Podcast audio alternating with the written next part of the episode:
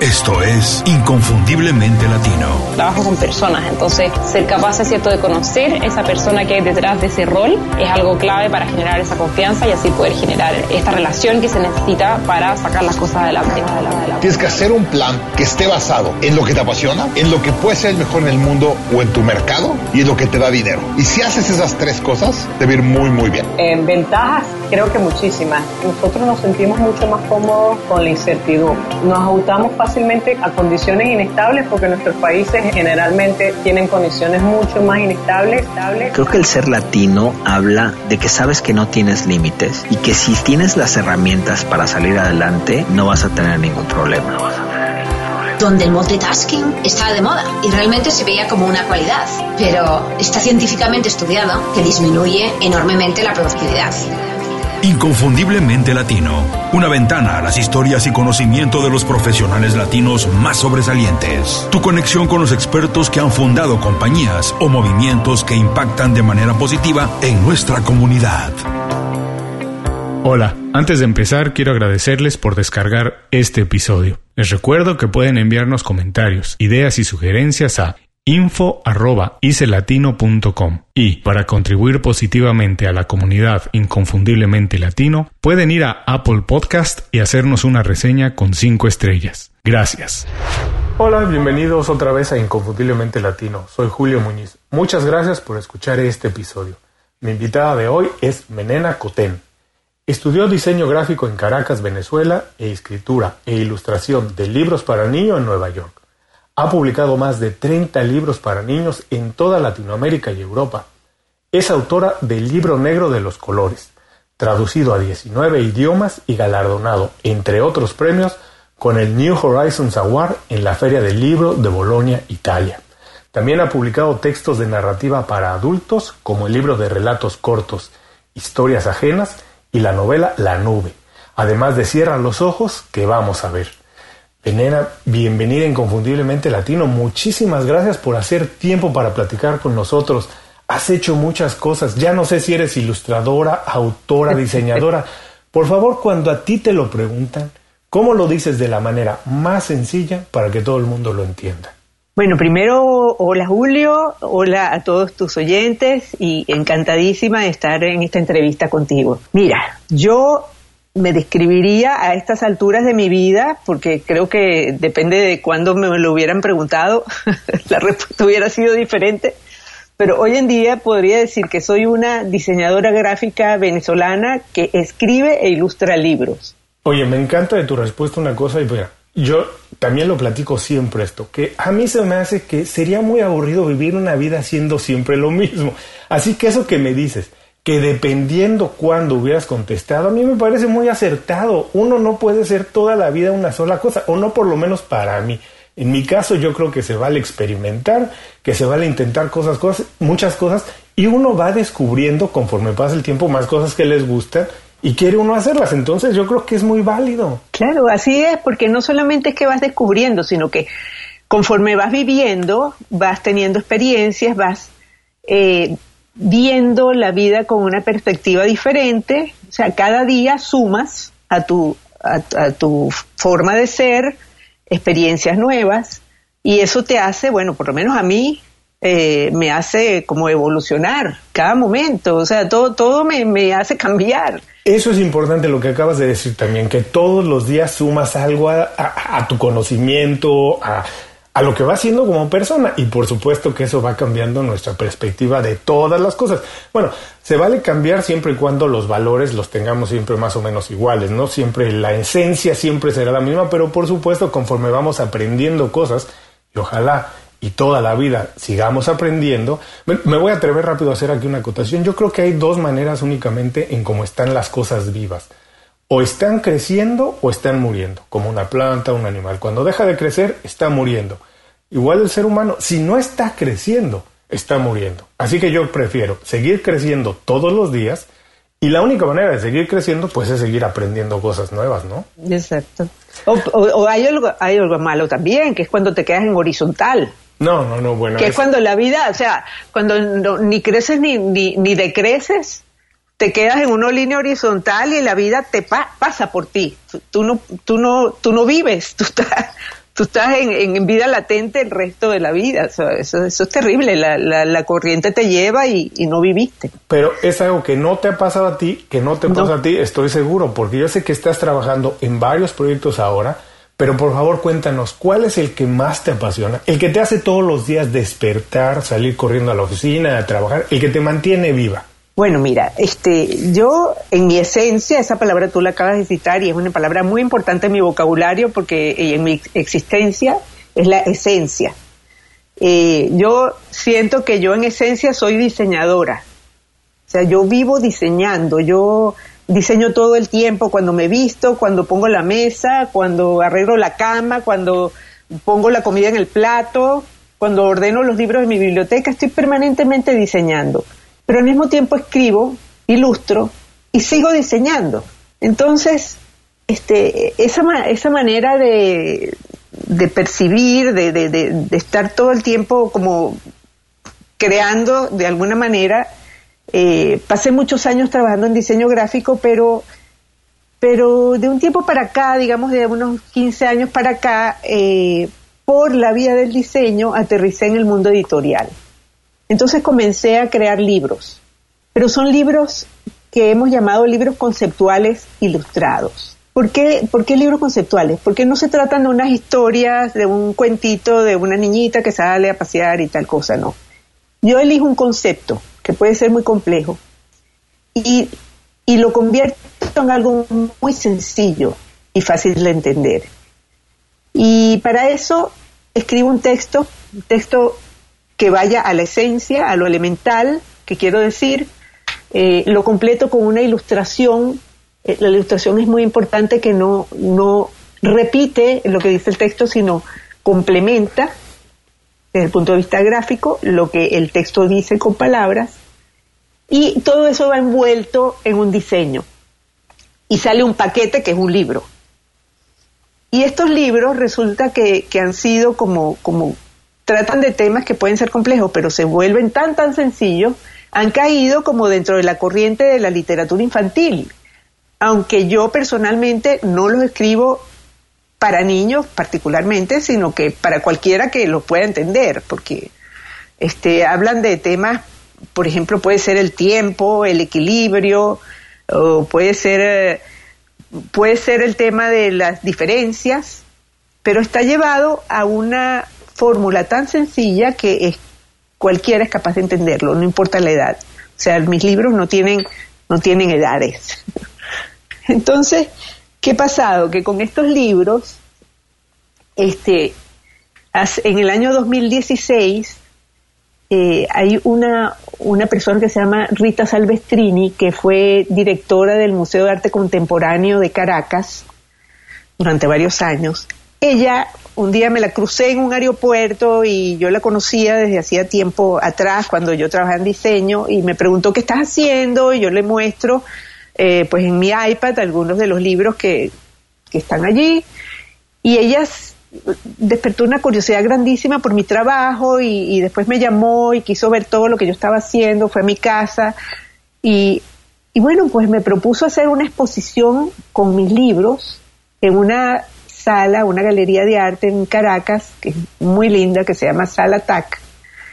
Eh, y, yo no entendía qué era lo que ella pretendía hacer con mis libros, porque como tú piensas que vas, a, vas, vas a, tomar un libro pequeño y lo vas a exponer en una sala enorme, y, yo no, yo no me podía imaginar qué era lo que ella estaba pensando. Pero bueno, por supuesto me encantó la idea. Y llamé a un amigo diseñador que fue formado en la misma escuela que yo, y que trabajó con la misma persona con la que yo completé mi, este, mi, mi, sentido de la estética y de todo lo demás. Y se llama Pedro Quintero, él es diseñador también, y le dije, mira Pedro, me están ofreciendo esto, pero él trabaja en museografía y es, curador de muchas exposiciones, y le dije, mira, me están ofreciendo esta exposición, pero yo no tengo idea qué hacer con estos libros, cómo se pueden exponer. Y Pedro eh, vio mi trabajo y diseñó unos módulos tridimensionales que proyectaban ese libro eh, al lector o al visitante de manera de que el visitante lector podía interactuar con el concepto de cada uno de los libros. O sea, cada libro tiene un módulo en donde uno va permitirse penetrar en esa historia, en ese concepto, en esa emoción, en lo, que quiera que sea que ese libro está este, comunicando. Entonces, este proyecto tan bonito que, que, se tradujo en una exposición en Caracas en el año 2016, la traemos ahora a Miami y va a estar expuesta en, se llama Ideobox Art Space, que en Wingwood, y va a estar desde el 26 de abril al 23 de junio. Y va a ser presentada por una fundación que se llama Saludarte, que es una fundación muy bonita, sin fines de lucro, que lo que hace es fomentar programas artísticos y culturales a nivel panamericano e internacional para audiencias de para personas con bajos recursos económicos. Y la, la misión de esta fundación, Saludarte, es educar e inspirar a diversas audiencias a través del arte y la cultura. Y eso personalmente me emociona mucho, porque la señora Tania Capriles de Brillenburg, quien es la fundadora y directora de esta fundación, eh, el hecho de que ella haya visto esta exhibición como una experiencia de solidaridad, de aprendizaje, de cultura, que puede tener un importante impacto en la comunidad, me, me, ha, me ha llenado de mucha emoción realmente. Bueno, pues estaremos muy pendientes de la exposición. Seguramente tendremos todo esto en las notas del programa. Y también, por favor, manténnos al tanto de lo que está pasando con esto, Menena, para mantener también eh, informada a la gente que escucha Inconfundiblemente Latino. Ahora, quiero regresar a una parte de tu respuesta que me parece muy importante. Yo no tengo absolutamente ninguna, ninguna facilidad para el diseño, pero es algo que me apasiona porque ¿Sabes qué me, me, mueve y me vuelve loco saber que absolutamente todos, todos los objetos que utilizamos, con los que interactuamos todos los días, como decías, la ropa, un libro, el automóvil, la silla donde nos sentamos, el mouse de la computadora, todo estuvo diseñado por una persona. Estuvo pensado en resolvernos un problema, en hacernos la vida más fácil o invitarnos a construir algo. Así que la verdad es que me apasiona muchísimo. Ahora, platícame por favor, en tu caso, ¿cómo fue que encontraste la vocación de ser diseñadora? No es fácil encontrar la vocación. En tu caso, ¿qué fue el llamado que sentiste? ¿Por qué dijiste, este es el camino que tengo que seguir? Y el segundo paso, si puedes, danos uno o dos pequeños consejos para que nosotros y todos los escuchas puedan encontrar su vocación, cualquiera que sea. Bueno, mira, yo creo que este, en la vocación hay muchas cosas que, que influyen. ¿no? Una, una por supuesto, es tus facilidades, tus intereses personales. También el ambiente en donde tú, te criaste, la familia. Eh, eh, en mi caso fue muy importante eso, la familia. Eh, vengo de una familia en donde el, el diseño está muy presente. Tengo un tío, hermano de mi mamá, que se llama Tomás Sanabria, que es un arquitecto muy, muy importante de mi país y, toda la vida viví en casas diseñadas por él, o sea que para mí el espacio, desde que yo era una niña, la casa, el espacio donde me muevo eh, eh, es vital. Tengo recuerdos de mi infancia que tienen muchísimo que ver con mi casa. Em, mi papá le encantaba la música, entonces también había música en mi casa. Mi mamá, eh, la hermana de mi tío, pues también era una persona con mucho sentido, digo, desde antes de que estuviera de moda todo ese concepto zen y la, la, estética japonesa, pues mi mamá ya venía con eso. Ella eh, practicaba, eh, cultivaba bonsáis. Entonces en mi casa habían árboles enanos preciosos, había jardines japoneses con piedritas. Eh, estaba, o sea, yo vivía en una casa en donde el espacio, la luz, la música eh, estaban muy presentes y yo creo que eso lo hace que uno sea bastante exigente porque te hace falta, así como mi montaña, yo abrir los ojos y sentir la montaña igual me hacía falta tener armonía en el espacio que me rodeaba, eh, me, importan los colores, me importa la luz. Y yo creo que eso quizás eh, guió un poco mi, mi vocación, ¿no? a la hora de preguntarme qué quieres hacer, pues bueno, por supuesto, en aquella época, eh, pues la arquitectura era como que la carrera donde uno podía este, expresar más su sentido artístico. pero en, justamente cuando yo estaba saliendo del colegio, en Venezuela se, estaba, se acababa de fundar la primera escuela de diseño y era una escuela, se llamaba el Instituto de Diseño de Caracas, de la Fundación Neumann, y era una escuela experimental que se creó con una mística muy, muy grande, en donde todos los mejores artistas y profesionales de, de que tenían que ver con el diseño o las artes entraron eh, dentro del grupo de profesores y fue una escuela realmente, eh, bueno, un privilegio para los que estudiamos allí. Así que por ahí empecé. empecé con el diseño y, y bueno, y la vida me fue llevando pues también a otros intereses porque después descubrí que me encantaba escribir. Y, y bueno, por aquí voy, descubriendo todos los días, descubriendo algo. Ya lo he comentado otras veces en Inconfundiblemente Latino, llevo muchos años trabajando en la industria de la música y también es curioso, a veces parece que es mentira, que es seteado y que es una historia que se inventa. Cuando decimos de X o Y artista que desde los 3, 5 años ya cantaba en los festivales de la escuela y ya era el que entretenía a todos y en las fiestas familiares es el que tomaba el micrófono. Bueno, la verdad es que es cierto, la verdad es que tenemos que estar abiertos a escuchar lo que desde niños hemos ido manifestando como decías, las facilidades un poco que tenemos, lo que nos influye desde niños, y hay que escucharlo, porque muchas veces ahí está el camino en que tenemos que seguir, o por lo menos alguna de las avenidas que a lo mejor queremos explorar. Ahora, de eso, de que ya dijiste, esto es algo que tengo en mi vida, a después, tener tantos libros publicados en toda Latinoamérica, haber ganado premios en Italia, exponer en muchas partes de Latinoamérica o en Estados Unidos, no es fácil. Dime, Menena, ¿qué hiciste diferente? ¿Cómo dijiste? ¿Cómo me voy a ganar yo un espacio en el mercado? ¿Qué dijiste? Esta es mi oportunidad. ¿Qué identificaste para hacer un trabajo que dejara huella profundo y que marcara tu nombre?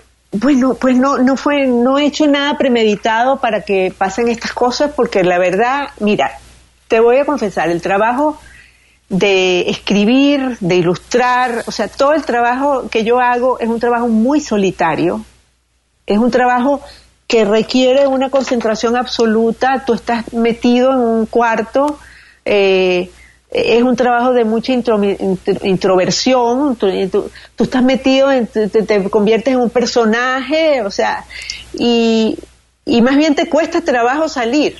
Entonces, cuando tú sacas un libro, cuando tú eh, muchas veces no sabes ni a quién enseñárselo, porque te, te, te cohibes, es como desnudarse. O sea, a veces yo cuando escribo una novela, bueno, me da terror enseñarla. O sea, la primera, el primer lector es así, siempre termina siendo mi esposo, ¿no? Que ya está acostumbrado a, ser el receptor de mis primeros impulsos, ¿no? Pero, pero te digo, te voy a poner un ejemplo para que, para pintar un poco cómo salen las cosas. Eh, pocas veces son premeditadas. Por ejemplo, siendo yo una persona que me comunico a través de los dibujos, de la parte gráfica, esencialmente, pues siempre me ha costado mucho trabajo entender cómo puede ser la vida de una persona invidente. O sea, entender cómo, cómo hace una persona que nunca ha visto, o sea, eh, que, que nació ciega.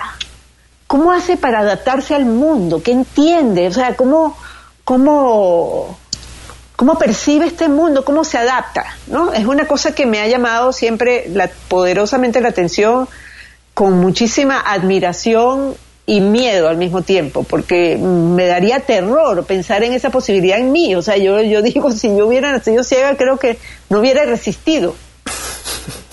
no hubiera resistido vivir sin ver. Y, y fíjate tú que una vez me lo planteé. E, eso me sucede mucho. O sea, yo, yo trato de, en todos mis trabajos, lo vas a ver si vas a la exposición, en muchos de mis libros tengo eh, distintos puntos de vista. Entonces, un libro que una vez quise plantearme lo que era ser ciego y, y, tratar de entenderlo. Y para ello me, me, imaginé que yo era un niño, un niño ciego, un niño que había nacido ciego, no que me había quedado, que nunca había visto. Y me llamaba Tomás. Y entonces pensé, bueno, ok, yo soy Tomás, yo soy un niño ciego, pero yo tengo amigos que sí ven, mis amigos sí ven. Ahora, ¿qué, ¿cómo hago yo para entender, a, qué entiendo yo cuando mi amigo me dice, Tomás, vamos al jardín a jugar, porque el cielo está azul? ¿Qué entiendo yo por azul? Si yo nunca he visto. Entonces me doy cuenta que yo, Tomás, cada vez que salgo con mi amigo al jardín, porque el cielo está azul, yo siento que el sol calienta mi cabeza. Entonces para mí, Tomás, azul es el color del cielo cuando el sol calienta mi cabeza. ¿Y qué es el rojo? ¿Qué entiendo yo por rojo? Yo sé que mi amigo cuando dice que la sangre es roja. Y yo sé que cuando yo me caigo y me raspo mi rodilla y me sale sangre, me duele. Entonces la sangre, el rojo, duele cuando sale por el raspón de mi rodilla. Y así yo fui buscando como sensaciones que no fueran visuales, eh, asociadas a colores, para, para tratar de entender cómo Tomás, yo, ese niño ciego, percibía los colores. Y ese fue el origen del texto de un libro que es mi libro más conocido, que se llama El libro negro de los colores, que es el que ganó en Boloña, en Italia. Y es un libro en en donde el amigo de Tomás cuenta cómo Tomás percibe los colores. Y fíjate tú, o sea, es un libro que nunca me imaginé, primero, nunca me planteé escribir un libro sobre ese tema, nunca, cuando escribí ese texto, nunca imaginé que eso se iba a convertir en un libro, era un texto que, lo había escrito por una necesidad personal de, de, tratar de entender un problema que yo misma me había creado. Pero resulta que al mostrárselo, ese texto, al mostrárselo eh, a mi primer lector, que es mi esposo, lo primero que era un texto, imagínate, es un texto era de, una hoja y media, si acaso, un texto muy, muy corto, que comenzaba diciendo, según Tomás, el amarillo sabe a mostaza, pero es suave como las plumas de los pollitos. Así empieza la primera página. Y cada página es un color, bueno, el libro. Eh, pero en, esa, en ese primer boceto, pues cada frase era un color. Imagínate unas 8 o 10 frases y esa frase terminaba diciendo, eh, eh, ese texto terminaba diciendo, todos los colores le gustan a Tomás, porque los huele, los toca, los oye y los saborea. Y allí es cuando tú caías en que Tomás no ve. En esa última línea, porque en ningún momento dice que no ve, no, dice que es ciego. Entonces, cuando mi esposo lee aquello, me se voltea, me devuelve el papel y me dice, esto es demasiado. Y yo, yo me quedé fría, yo dije, ¿qué querrá decir esto? ¿Será demasiado malo, demasiado bueno, demasiado qué? Pero me, me cohibió y lo guardé. Y un par de días después se lo mostré a una editora de libros infantiles que se llama Mónica Berna, por cierto, de origen mexicano, y con la que yo estaba trabajando unas ilustraciones. Y ella me dice, pero ¿qué más haces tú? ¿Qué más haces tú? Yo la acababa de conocer. ¿Qué más haces? Yo le digo, bueno, yo también escribo. ¿Escribes qué? Yo le digo, bueno, por ejemplo esto, y le doy el papel. Y es, esta Mónica Berna fue quien leyó aquello y me dijo, yo quiero editar este libro. Y yo, pero ¿cómo que un libro?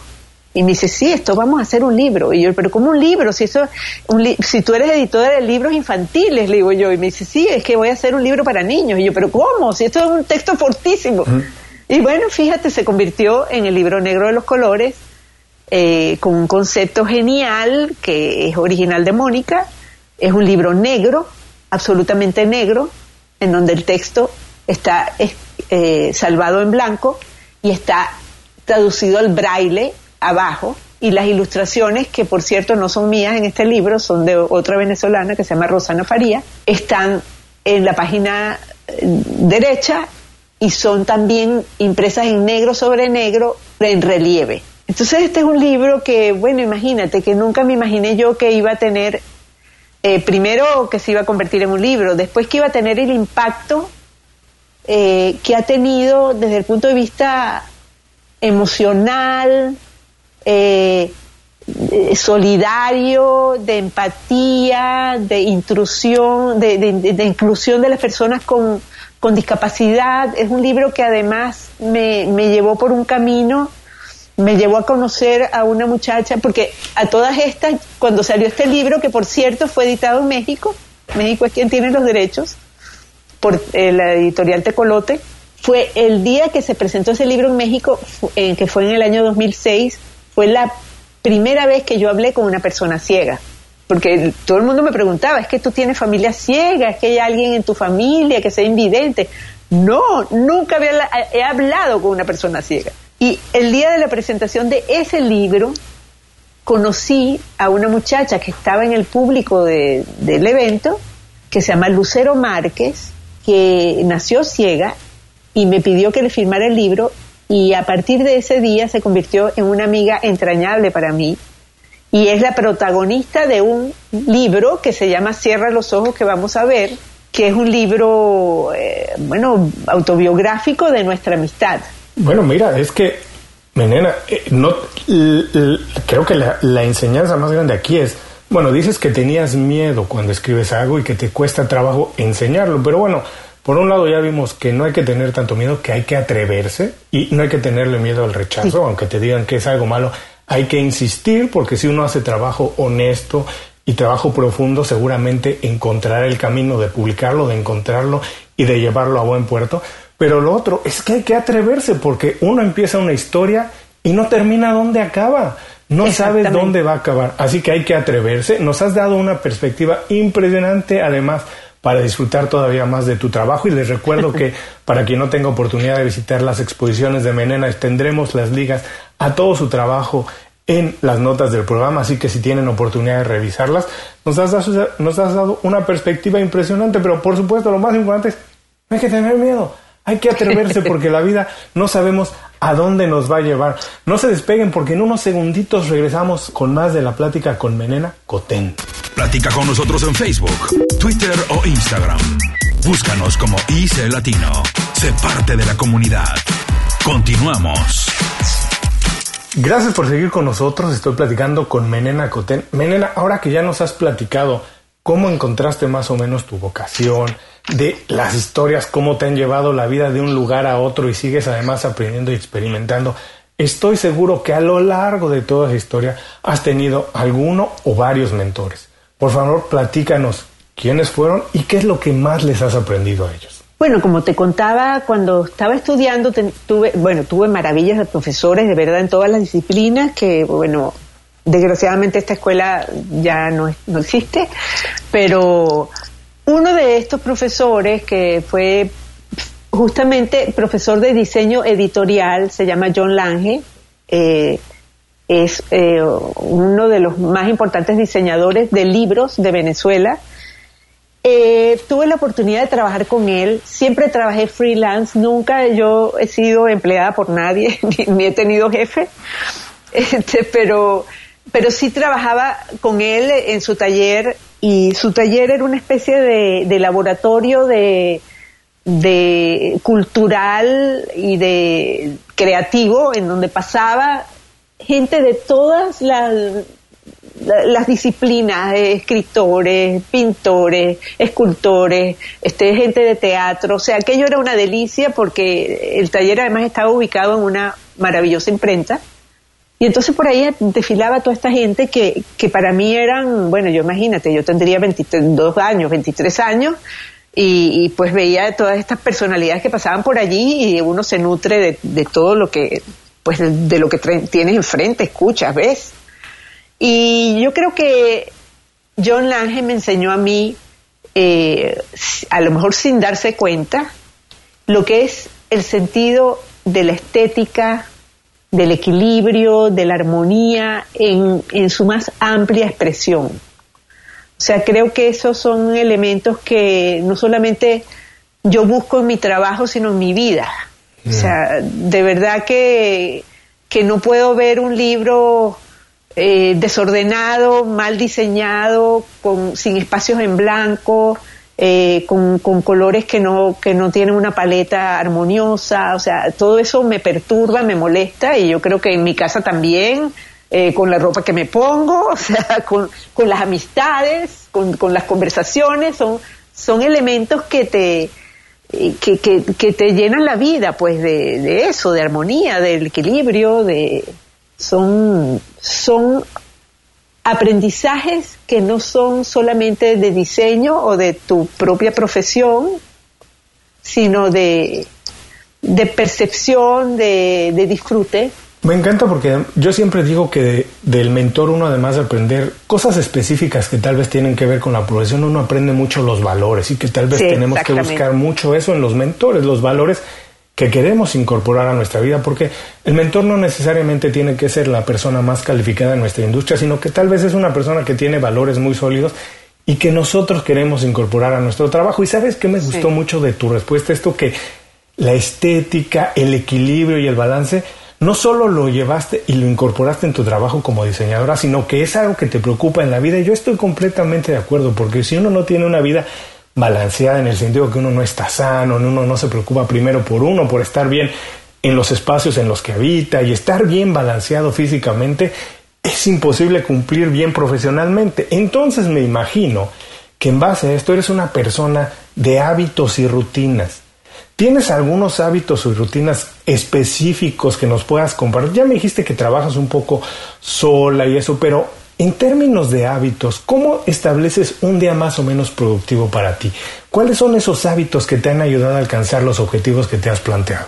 Mira, rutina no tengo mucha porque vivo una vida muy, eh, cada día es muy distinto al otro, este, vivo viajando, siempre he viajado porque además mi esposo desde, desde desde que somos jovencitos, este, mi esposo es piloto y tenemos una avioneta y entonces vivimos, eh, o sea, vivíamos pues volando por Venezuela, el llano, con los niños chiquitos, o sea que de verdad he tenido una vida muy, muy, muy movida, ¿no? Este, hábitos, sí, o sea, no tengo un día igual al otro, pero tengo hábitos de trabajo. O sea, cuando yo me pongo a trabajar, yo no sé si es de día, de noche, cuántas horas yo he pasado.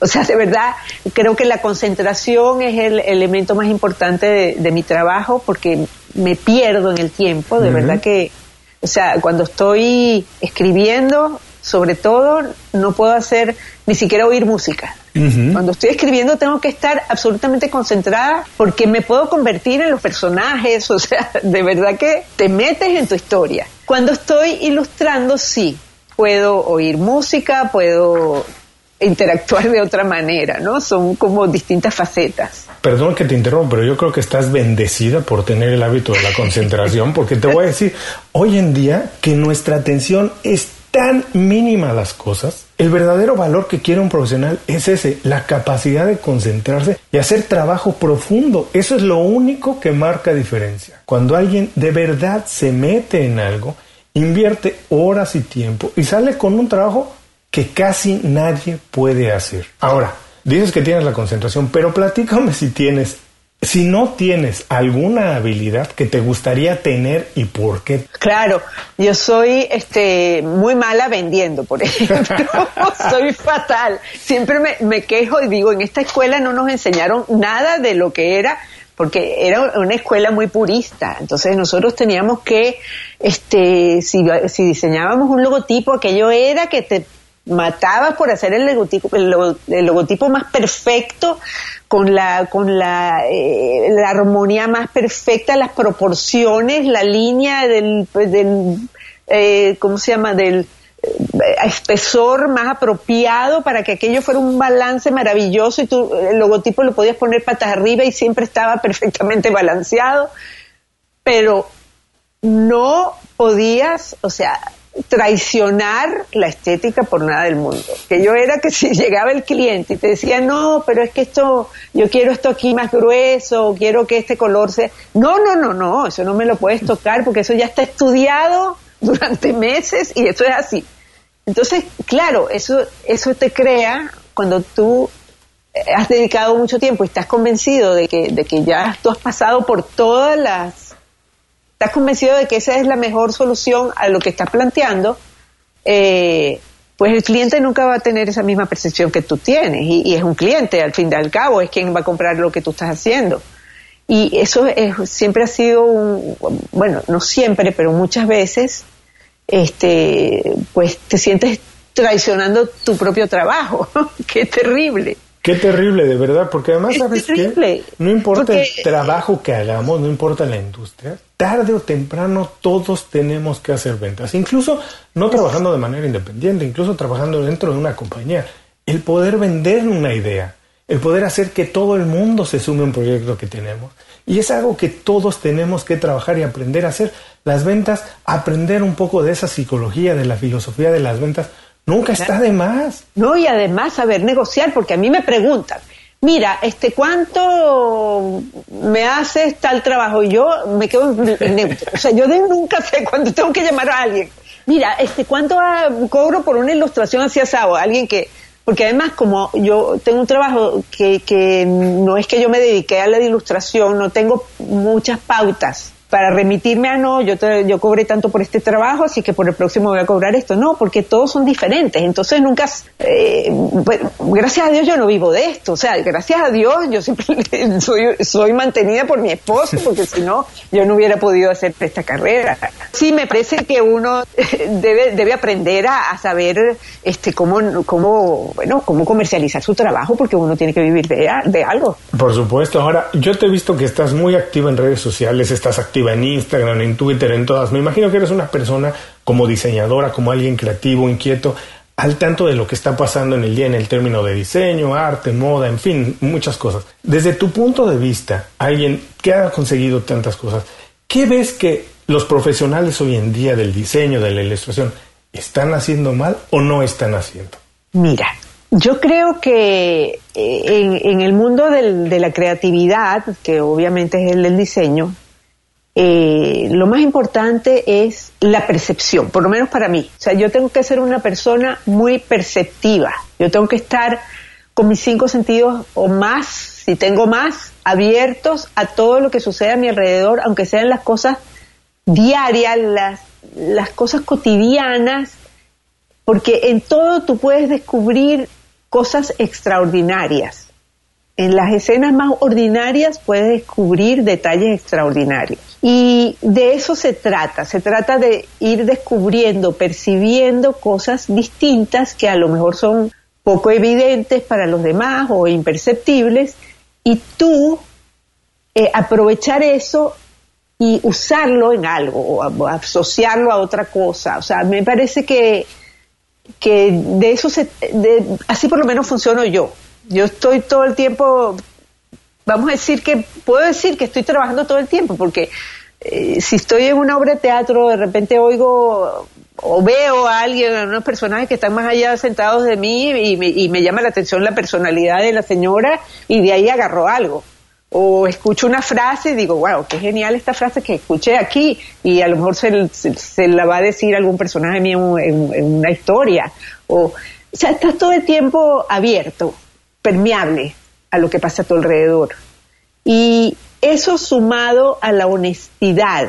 Una persona que trabaja en algo creativo nunca debe copiar, o sea, eh, eh, copiarse algo es, es, un pecado mortal. O sea, tú siempre tienes que ser original, tú siempre tienes que hablar con tu voz, decir las cosas. A lo mejor estás diciendo el mismo tema que está tratando otra persona, pero lo estás enfocando desde tu interior, desde tu interior, desde tu, desde tu propia visión, desde tu punto de vista.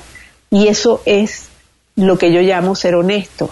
Y yo creo que en el trabajo es importantísimo, en todos los trabajos, yo creo. Ya habíamos hablado de atreverse, de ser constante, y ahora me gustó mucho esto que dijiste, que tú ves algo y en, en alguna otra industria, rama, lo que sea, lo intentas incorporar a tu trabajo. Y yo lo comparto porque esa es la única manera de innovar, de seguir creciendo. Si uno siempre está atendiendo, aprendiendo de la misma industria, es imposible innovar. Hay que traer ideas frescas de otro lado para hacer las cosas de manera distinta. Como te decía, yo he trabajado muchos años en la industria de la música y yo siempre he dicho esto con los músicos. Si tú quieres hacer algo distinto, lo que tienes que oír es otro tipo de música distinto al que tú haces, porque si únicamente escuchas eso, va a ser imposible innovar. Tienes que abrirte, tienes que seguir aprendiendo de otras partes. Y esto no solamente en el trabajo creativo, en cualquier industria, si vamos y aprendemos cómo se resuelven los problemas en algo, es probable que aprendamos algo que podamos incorporar a nuestra industria, hacerlo como tú dices, de manera distinta, creativa y honesta. No se despeguen, en unos segunditos regresamos con más de mi plática con Menena Cotén. Visita www.icelatino.com. Inscríbete a nuestro boletín gratuito y recibe información y herramientas para impulsar tu carrera o negocio. Continuamos.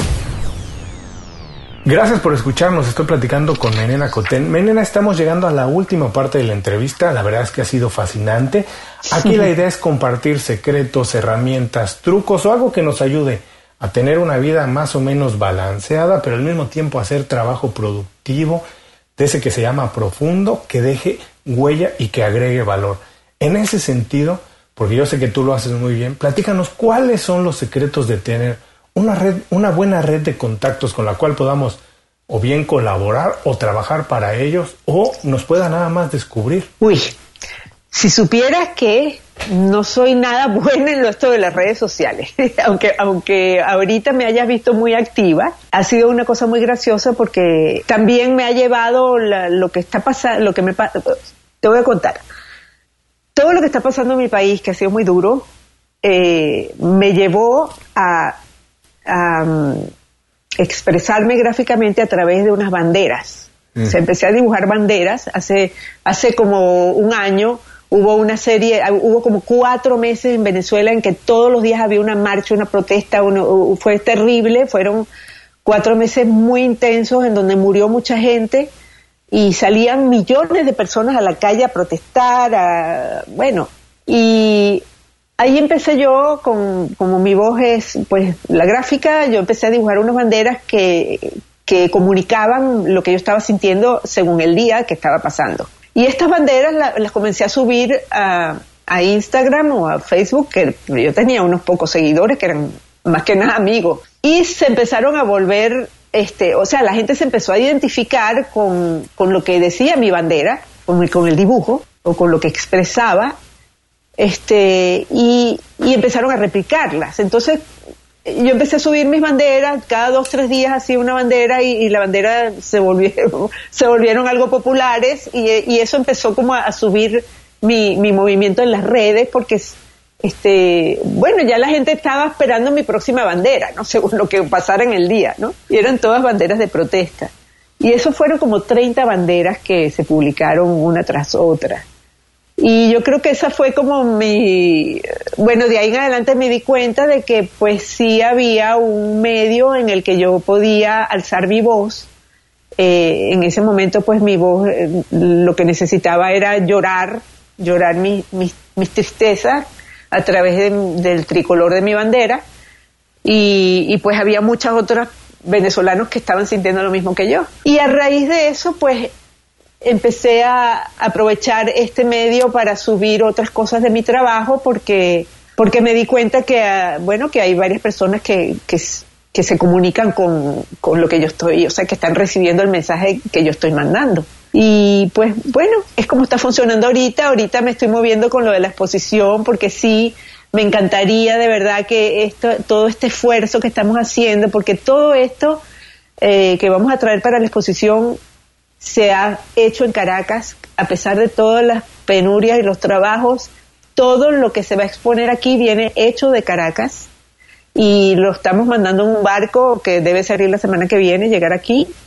Y, y pues quiero que eso se muestre, que la gente vea, este, vea un espíritu, vea eh, que esta es una exposición que es para todas las edades, que me encantaría que aquí, que hay tantos venezolanos ahorita, pues se sientan bien eh, visitando la galería y que toda la gente de Miami que la, la, exposición va a ser bilingüe, así que pues pueden ir, lo, lo habla inglesa y, y los latinos, pues pues me encantaría que, tuviera difusión, pues que se, que se aprovechara esta oportunidad y que, y que se disfrute. Seguramente así debe ser.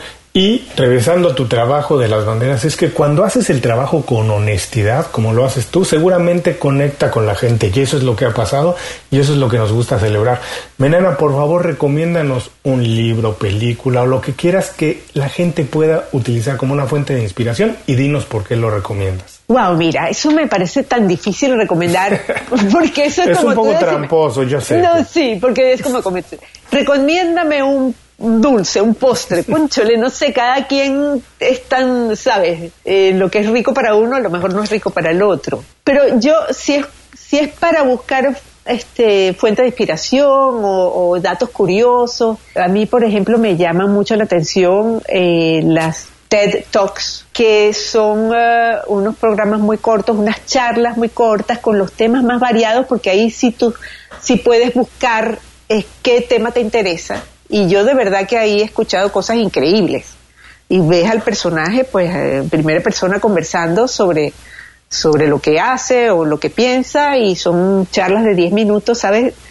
No sé si, si tú eres igual como yo o que te gustan estas TED Talks. Me encanta. Yo tengo unas cuantas favoritas que no que las veo muchas veces porque siempre les puedo uno aprender algo más, algo diferente, no importa la cantidad de veces que las veas. Así que también lo tendremos en nuestras notas del programa. Ahora, si tú crees que esta pregunta fue tramposa y difícil, la que viene, agárrate. Si pudieras vivir tu vida otra vez con toda la experiencia, lo que has vivido y hecho hasta ahora, ¿harías algo diferente? Y si es así, ¿qué harías diferente y por qué? Uy, mm, pues mira, lo que haría diferente es lo que todavía no he hecho, sé que no sé, porque hasta ahora lo que he hecho, para ser yo, tendría que haberlo hecho igualito porque si, si hubiera hecho cosas diferentes ya yo no sería, no sería la misma. Si fuera yo, tendría que hacer la vida que he hecho, porque como te digo, cada cosa me va moldeando, para bien o para mal, los errores, los, aciertos y los desaciertos te van haciendo. Y pues creo que, que, que no, no sé, bueno, se ve que en tu trabajo podemos ver que eres una persona muy plena, que estás feliz en la posición en la que estás y por supuesto que para llegar a ese punto uno tiene que haber vivido todo lo que ha vivido, bueno o malo, como dices, nos va moldeando y nos va formando. Pero esta pregunta sí te va a gustar y yo sé que te va a gustar porque tienes una pasión impresionante por Latinoamérica. Así que por favor, para ti, para Menena Cotín, descríbenos qué es ser latino, qué significa ser latino. Bueno ser latino es hablar español y tener un continente entero de hermanos. Bueno, bueno con eso nos quedamos. imagínate qué definición, tener un, un, continente entero de hermanos. O sea que a partir de hoy tenemos la familia más grande que nos podamos imaginar. La más grande. Claro que sí. Venena, por favor, por último, danos un buen consejo para que la gente se quede con él el resto del día. ¿Y cuál es la manera más fácil de ponerse en contacto contigo? Mira, bueno, yo creo que ahorita por Instagram o por Facebook siempre están todos a mi nombre, Menena Cotén, Menena Cotén. Instagram es Menena Cotén, creo que todo pegado en minúscula. Y Facebook es Menena Cotín. Cotín se escribe C-O-T-I-N, y latina, por cierto. Y danos un muy buen consejo para quedarnos con él. Abrir los cinco sentidos y vivir cada día, porque la vida, la vida, esto es muy importante, la vida es el instante presente en que estamos viviendo. Lo que ya pasó es pasado y lo que viene, el futuro, no estamos seguros si viene. Entonces, la vida se reduce al instante en que estamos viviendo. Por eso es que no se puede perder tiempo. No se puede perder tiempo. Cada instante. Porque ese instante que estamos pasando es la vida. No podemos perder tiempo atormentándonos con el pasado, con lo que ya pasó, como dices, ya pasó, o lo que no sabemos si va a pasar. Así que hay que vivir el momento. Menena, de verdad, muchísimas gracias por dedicarnos tiempo, compartir con nosotros consejos, secretos, experiencias. Vamos a estar muy pendientes de la exposición. Les repito que toda la información estará en las notas del programa. Te mando un abrazo muy grande y espero muy pronto verte para dártelo. Oye, Julio, de verdad fue un gusto grandísimo conversar contigo. Ojalá que nos conozcamos en persona. Espero verte por la exposición. Ojalá que así sea. Y bueno, muchísimos saludos a todos tus oyentes y un abrazo grande también a todos los hermanos de Latinoamérica. Con esto terminamos la entrevista con Menena Cotén. Espero que la hayan disfrutado tanto como yo. Les pido que si así fue la compartan, les toma unos segundos, pero seguramente pueden cambiar la vida de alguien. Si no lo han hecho, les recuerdo que se suscriban al podcast en cualquiera que sea su plataforma favorita para escuchar podcast. Y por último, los invito a visitar nuestra página www.icelatino.com Ahí podrán revisar todas las recomendaciones de Menena, todas las notas que nos, ella nos dejó, ligas a sus recomendaciones, además de encontrar más de 100 programas como este con recursos, ideas e inspiración. Muchas gracias y hasta muy pronto. Inconfundiblemente Latino es una producción de Unofficial Media. Visítanos en www.icelatino.com para trabajar con nosotros. Impulsa tu carrera profesional o tu negocio con nuestras estrategias. Gracias por escuchar el episodio de hoy. Les recuerdo que pueden consultar la transcripción completa de la entrevista, la manera más fácil de contactar a nuestro invitado, así como los enlaces a sus herramientas y recomendaciones en www.icelatino.com.